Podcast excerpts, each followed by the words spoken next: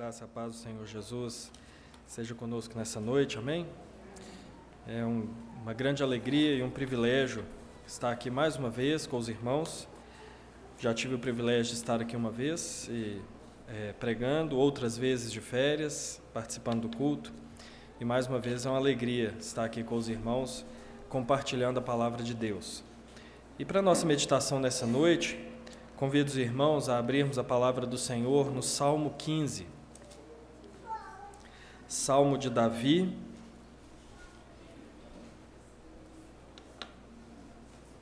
Salmo de número 15.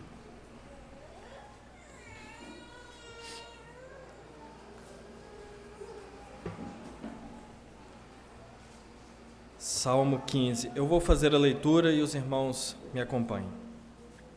Leitura no Salmo 15, leitura de todo o Salmo.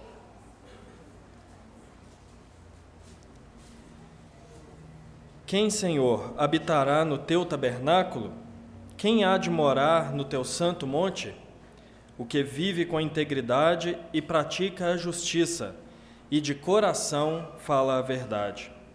O que não difama com a sua língua, não faz mal ao próximo, nem lança injúria contra o seu vizinho.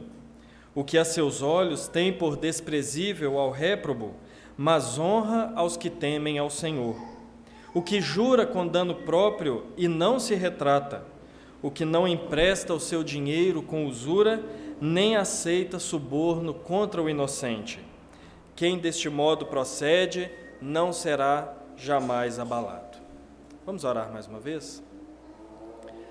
Senhor, nós nos colocamos humildemente diante da tua palavra, crendo a Deus que ela é a verdade para as nossas vidas crendo que por meio da tua palavra, o teu Espírito Santo transforma as nossas vidas, quebranta o nosso coração, nos constrange a viver segundo a tua vontade e molda, ó Deus, em nós a imagem, o caráter do Senhor Jesus Cristo.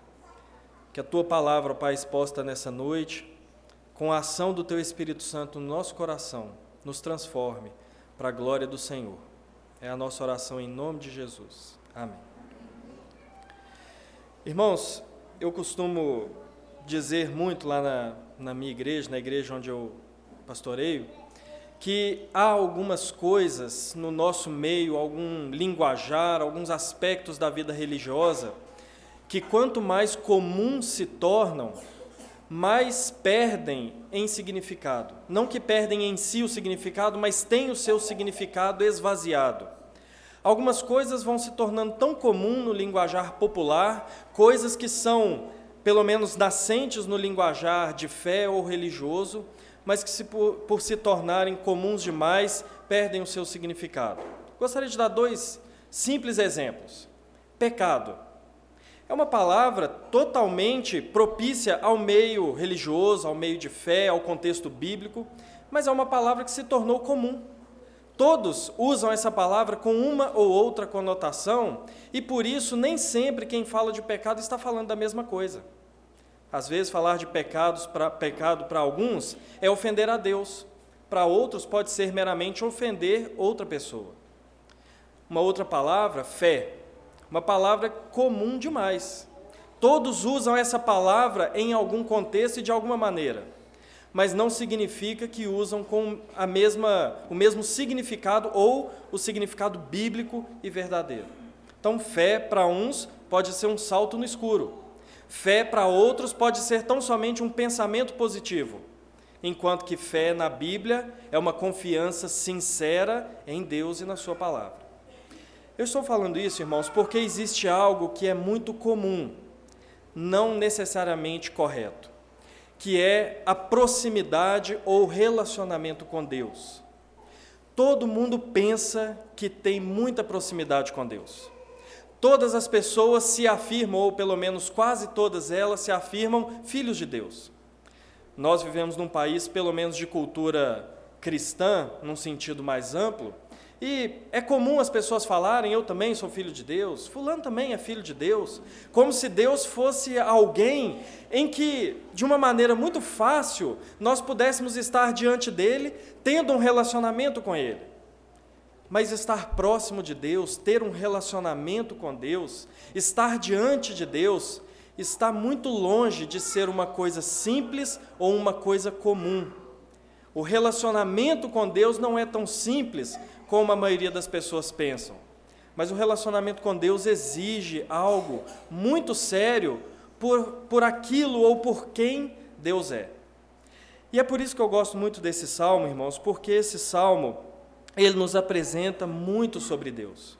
Ele nos fala muito a respeito desse que as pessoas pensam que podem estar na presença dele ou ter um conhecimento dele ou um conhecimento sobre ele de maneira muito fácil. É necessário entendermos que conhecer a Deus, principalmente biblicamente falando, é diferente de saber coisas a respeito de Deus. Conhecer a Deus é diferente de saber coisas que Deus fez. Conhecer a Deus é diferente de saber explicar um ou outro atributo de Deus. Conhecer a Deus, principalmente falando dessa palavra conhecimento, na Bíblia, envolve relacionamento, envolve estar próximo. E o que esse salmo nos sugere é que esse conhecimento, esse relacionamento com Deus, não é algo tão simples. E o que o salmo nos ensina é que esse relacionamento com Deus não é para qualquer um. Não é, não, não são todas as pessoas que tão somente por existirem e por serem criaturas de Deus vivem em um relacionamento com Deus, vivem próximas a Deus. Irmãos, esse salmo começa com duas perguntas. O versículo 1 do salmo diz assim: Quem, Senhor, habitará no teu tabernáculo? Quem há de morar no teu santo monte? Meus irmãos, essas duas perguntas, é, talvez uma leitura superficial, poderia nos levar a pensar que Davi olha para os homens procurando alguém que pode estar na presença de Deus. Mas não é isso que acontece.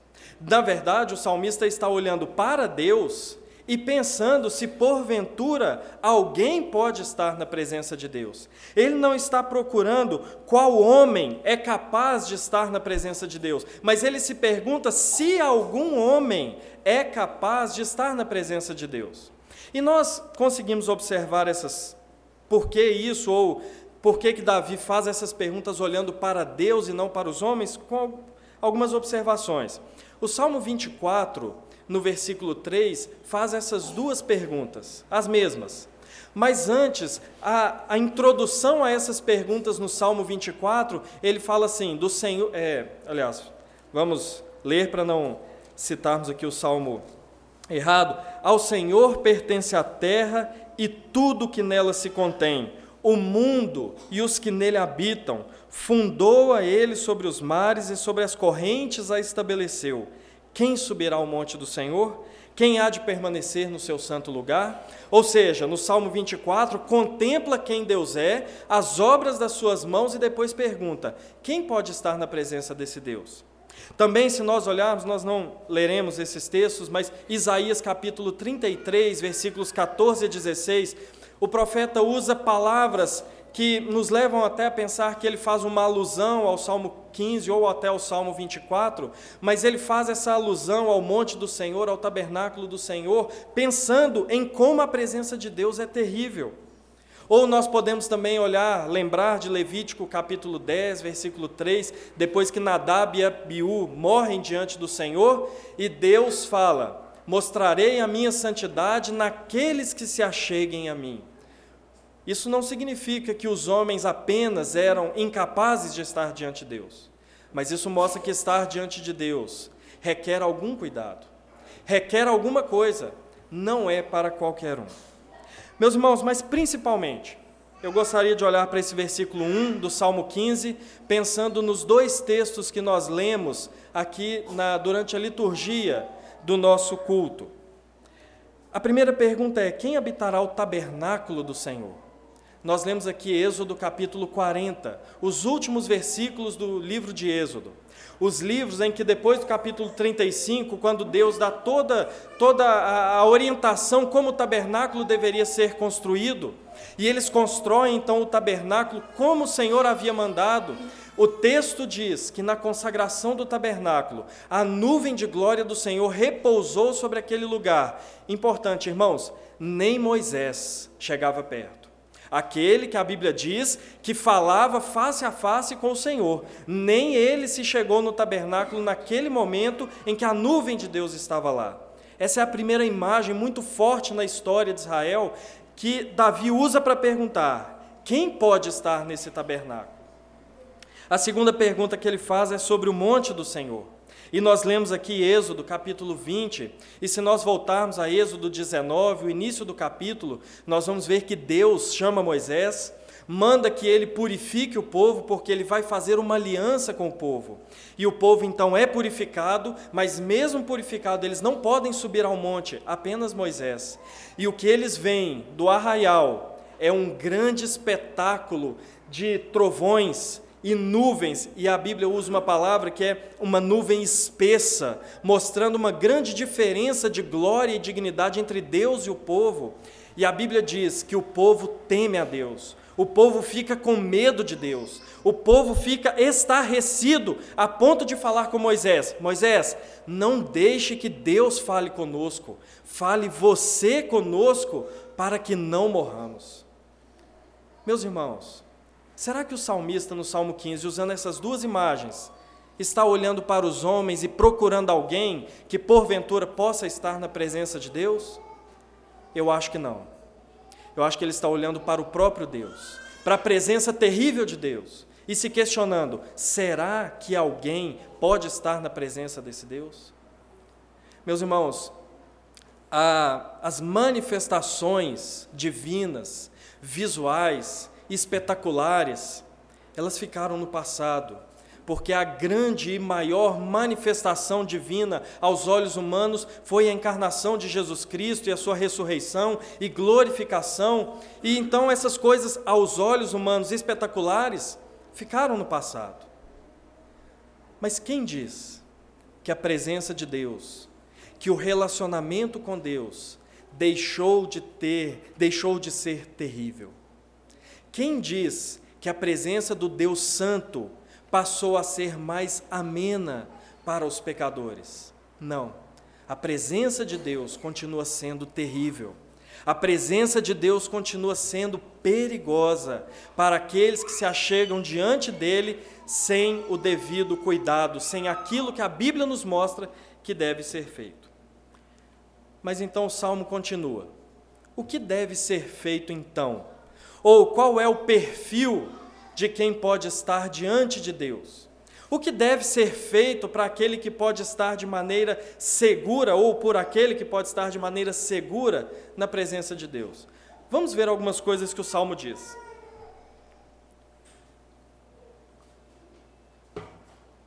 O versículo 2 nos diz assim: O que vive com integridade e pratica justiça e de coração fala a verdade.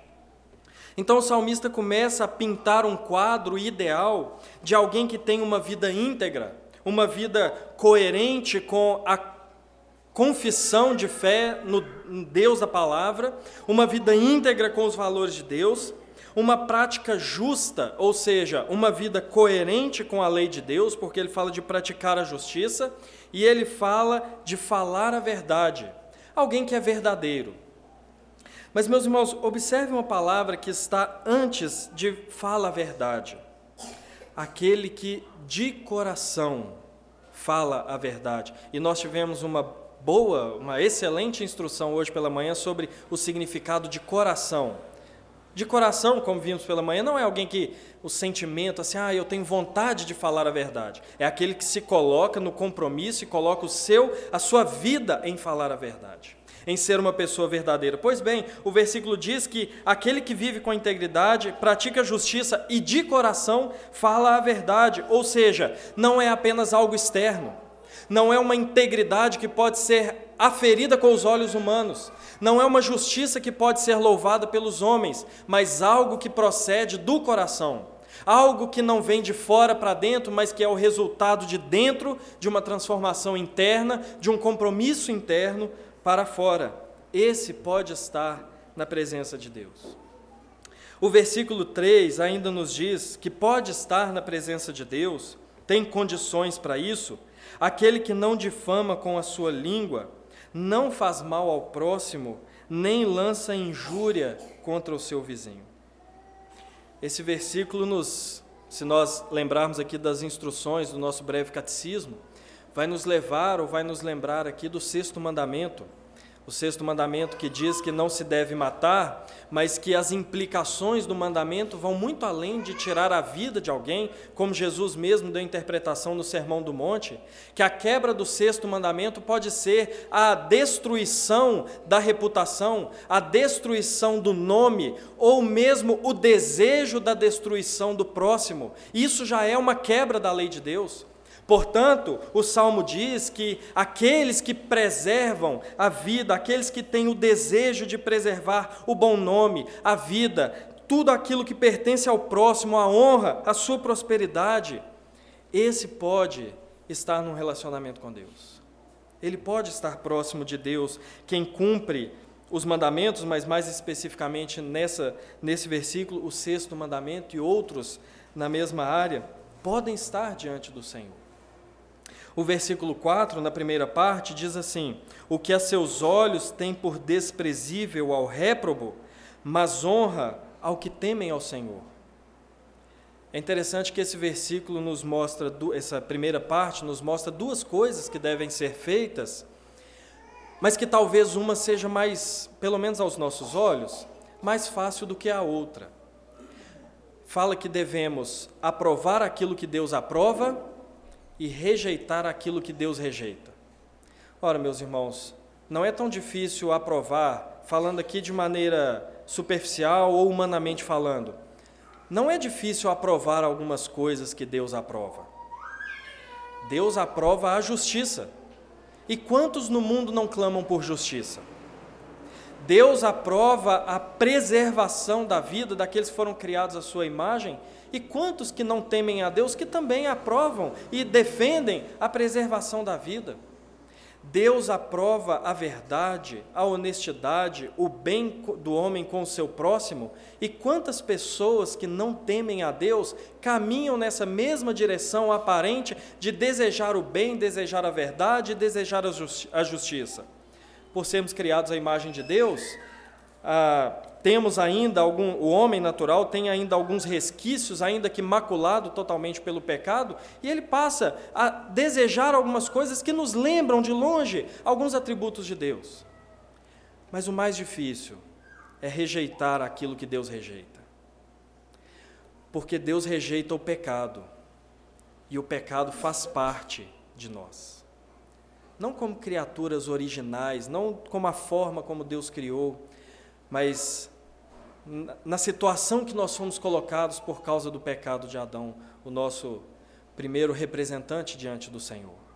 O pecado faz parte de nós e é difícil rejeitarmos o pecado. Podemos aprovar a verdade em muitas situações, o difícil é rejeitar a mentira em outras situações. É, é fácil, às vezes, aprovar a justiça em muitas situações, mas o difícil, principalmente quando está diante de nós ou somos aqueles que sofrem, é muitas vezes difícil rejeitar a injustiça. Então não basta aprovar o que Deus aprova, é necessário rejeitar aquilo que Deus também rejeita. Aqueles que assim procederem têm condições de estar diante de Deus. O versículo 4 continua: O que jura com dano próprio e não se retrata, Aqui o salmista ele está é, observando que aquele que quer estar diante do Senhor, ele tem que ter uma igualdade de caráter com o próprio Deus. Se nós observarmos o terceiro mandamento, um mandamento frequentemente mal interpretado, ou pelo menos interpretado de maneira superficial, o terceiro mandamento nos diz que nós devemos não tomar o nome do nosso Deus em vão. Ou seja, nós não devemos carregar sobre nós o nome do nosso Deus e agir de maneira contrária ao caráter desse Deus. Não devemos fazer coisas que blasfemam desse Deus. E o nosso Deus é verdadeiro. O nosso Deus, ele é fiel à sua própria palavra. O nosso Deus não muda. Aliás, esse caráter de Deus é refletido no ensino do Senhor Jesus lá no Sermão do Monte, quando ele, expondo o caráter do discípulo, ele diz: Seja a vossa palavra sim, sim, não, não.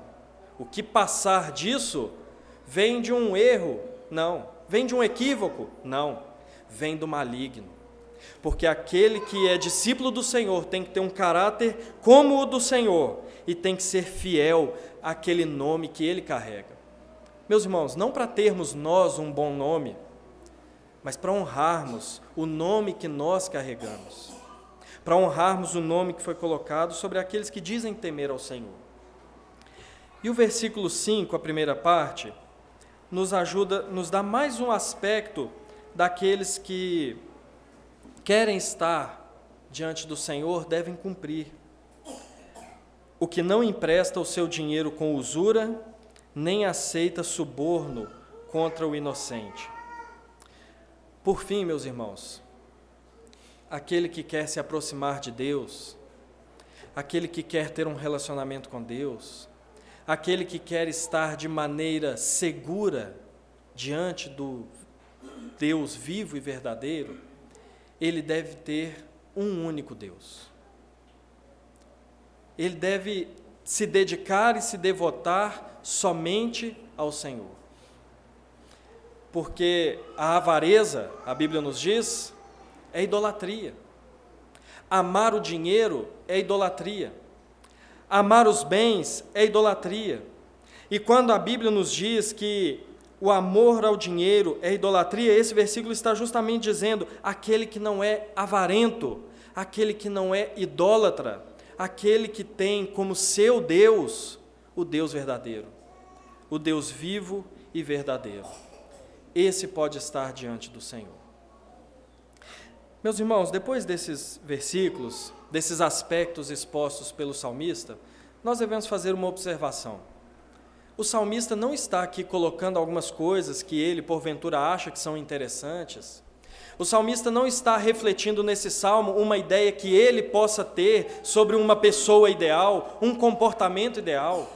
O salmista não está colocando aqui qualidades que talvez ele visse em si mesmo e que se classificasse como um homem temente a Deus.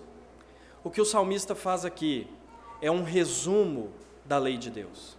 O que o salmista faz nesses poucos versos é mostrar que quem quer estar diante do Senhor, ele precisa ter um relacionamento correto com esse Deus, precisa ter um, um relacionamento correto com o próximo, precisa ter um relacionamento correto com o seu próprio coração, precisa ter um relacionamento correto com os seus bens, ou seja, tudo aquilo que é contemplado pela lei de Deus. O que o salmista faz do versículo 2 à primeira metade do versículo 5 é expor de maneira resumida a lei de Deus. Lembrando que a lei é a expressão do caráter de Deus, a lei é para que se observe e entenda como Deus é, o caráter desse Deus e se molde ao caráter desse Deus.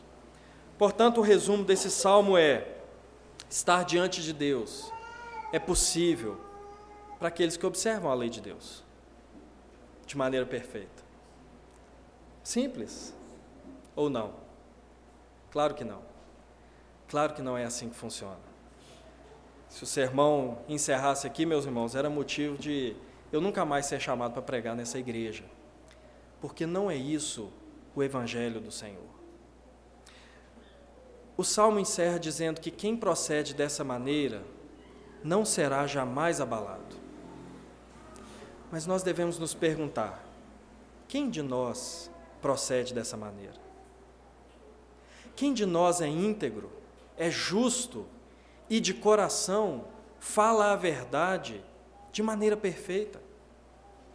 Quem de nós tem um amor pelo próximo a ponto de não desejar o mal do nosso próximo jamais, de maneira perfeita? Quem de nós, meus irmãos, pode dizer que aprova tudo aquilo que Deus aprova e reprova de maneira perfeita tudo aquilo que Deus reprova? Nenhum de nós.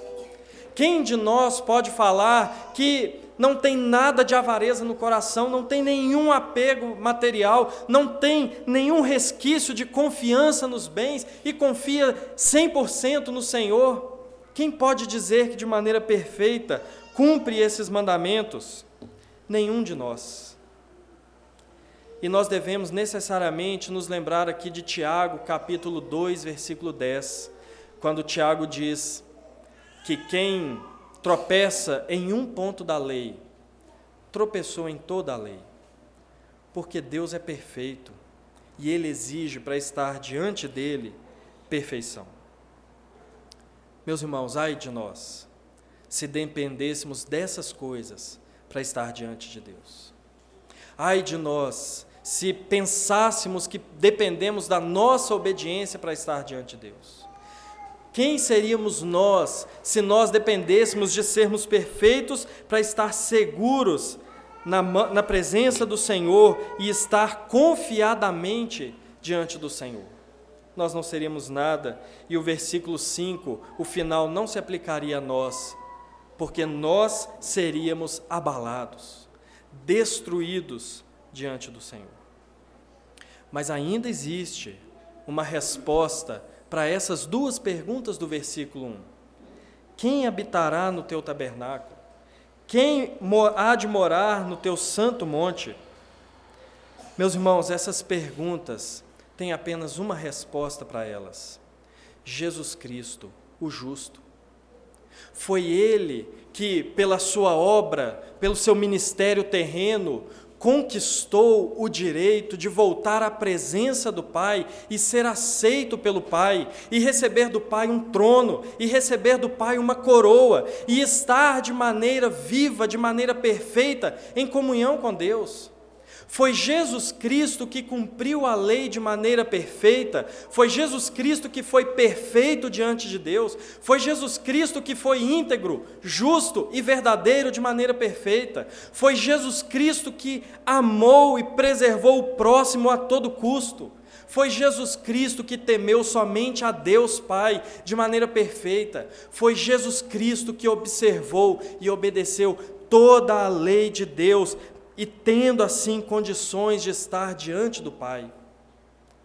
Mas graças a Deus que a obra de Jesus Cristo não foi somente conquistar para si o direito de estar diante de Deus, mas a obra de Jesus também foi colocar sobre nós a sua santidade, colocar sobre nós a sua perfeição.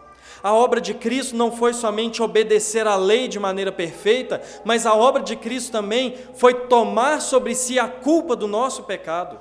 Foi tomar sobre si a condenação que nos aguardava, a condenação que era para ser cobrada de cada um de nós, colocada sobre Cristo, para que ele fosse abalado, como diz o final do versículo 5, pelas nossas transgressões. A obra de Cristo Aquele que foi perfeito, na verdade, é uma obra, é uma via de mão dupla, porque ao mesmo tempo que ele foi perfeito, foi também condenado. Ao mesmo tempo que ele tira de nós a culpa do nosso pecado, ele coloca sobre nós a sua justiça e a sua perfeição. Como diz Colossenses capítulo 2, versículo 14, nós tínhamos um escrito de dívida contra Deus, mas Jesus Cristo, pelo seu sacrifício vicário, pregou esse escrito de dívida na cruz e pagou a nossa dívida e nos purificou e nos santificou. Romanos capítulo 8, no versículo 1, a partir do versículo 1 já diz que nenhuma condenação há para aqueles que estão em Cristo Jesus, porque tudo aquilo que levaria à condenação foi colocado sobre Jesus Cristo. Meus irmãos, o Evangelho é esse. O Evangelho é que nós tínhamos que ser perfeitos para estar diante de Deus. Mas o pecado retirou de nós completamente essa possibilidade de não só sermos perfeitos, mas sermos minimamente obedientes. Mas Cristo Jesus veio para ser o nosso redentor, veio para ser o nosso resgatador, veio para tomar sobre si essa dívida veio para tomar sobre si esse nossa, essa nossa condenação e pagar por nós, para que nós não fôssemos condenados, para que nós não fôssemos abalados, para que se cumprisse em nós aquilo que Romanos 5, versículos 1 e 2 diz: Justificados, pois, mediante Jesus Cristo, temos paz com Deus. temos paz com Deus. Esse Deus que continua santo, como era na época do Antigo Testamento. Esse Deus que continua terrível. Esse Deus que continua intolerante ao pecado. Nós temos paz com Ele por meio de Jesus Cristo, alcançado pela fé. Meus irmãos, o Salmo 15 nos convida a algumas coisas, ou o ensino do Salmo 15. O Salmo 15, em primeiro lugar, nos convida a reconhecermos que as nossas obras diante de Deus não são nada, que as nossas virtudes não são virtudes diante de um Deus santo, porque todas elas estão contaminadas pelo pecado. O Salmo 15 essa explanação da presença de Deus e dos atributos necessários para estar na presença dele, nos convidam a abandonar a nossa busca por justiça própria, por fazer alguma coisa que nos torne aceitáveis diante de Deus, porque isso é impossível. Mas também nos convida a olharmos para aquele que fez tudo isso por nós, Jesus Cristo, e confiarmos nele, e colocarmos a nossa confiança nele e colocarmos a nossa segurança de que Ele foi perfeito em nosso lugar, de que Ele obedeceu à lei por nós, de que Ele assumiu o nosso lugar no tribunal de Deus e ofereceu-se por nós. O Salmo nos convida a colocarmos toda a nossa confiança irrestrita nele. E o Salmo nos convida a olharmos para a lei de Deus, não como algo que agora está anulada, não como algo que agora está no passado, mas como um caminho de santidade. O Salmo nos convida, agora que somos libertos do pecado, da escravidão do pecado, a olharmos para esse salmo, para a lei de Deus e desejarmos andar por esse caminho. Desejarmos ter o nosso caráter moldado pelo caráter de Deus, desejarmos viver uma vida para a glória de Deus, desejarmos fazer aquilo que Ele requer de nós, não para sermos salvos, mas porque fomos salvos por Jesus Cristo, mediante a fé. Meus, meus irmãos, o Salmo nos mostra a nossa incapacidade, mas a misericórdia de Deus em Cristo Jesus. Quem, Senhor, habitará no teu tabernáculo? Quem há de morar no teu santo monte? Jesus Cristo e aqueles que se unem a Ele pela fé, aqueles que creem nele não aqueles que sabem alguma coisa sobre Jesus, não aqueles que lembram de Jesus na Páscoa e no Natal, não aqueles que sabem contar uma ou outra história do ministério terreno de Jesus, aqueles que enxergam em Jesus o seu único e suficiente Salvador, aqueles que colocam em Jesus a esperança de salvação e a confiança de salvação. Esses, carregados, guiados e representados por Jesus, podem estar diante de Deus de maneira segura, de maneira confiada, porque o Senhor Jesus nos purifica com o seu sangue. Amém? Que o Senhor Jesus, que o Espírito Santo de Deus quebrante o nosso coração, para abandonarmos de vez toda confiança em nós mesmos, para reconhecermos que somos pó e cinza, que somos menos do que nada, mas para colocar a nossa confiança, que é uma obra do Senhor, é uma obra do Espírito no nosso coração, colocar a nossa confiança nele e descansarmos nele. Vamos colocar de pé, vamos orar mais uma vez?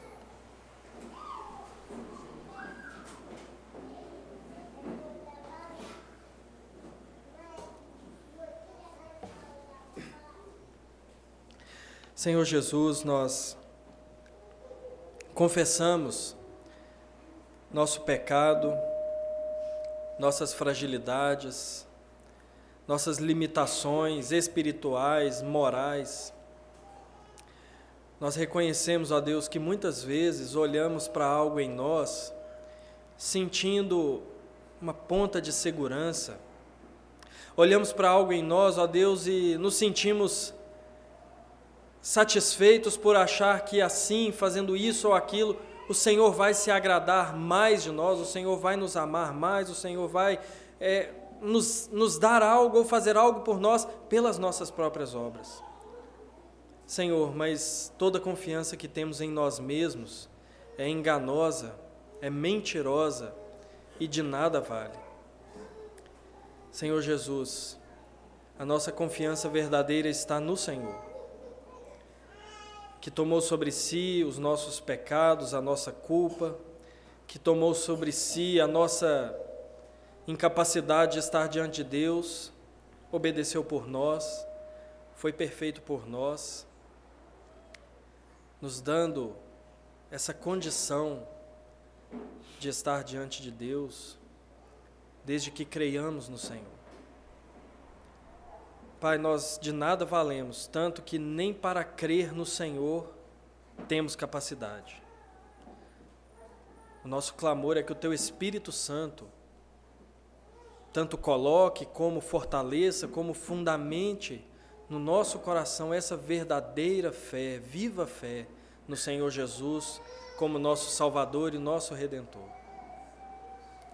Que Ele seja a nossa confiança e a nossa segurança Oramos, ó Deus, em nome de Jesus. Amém.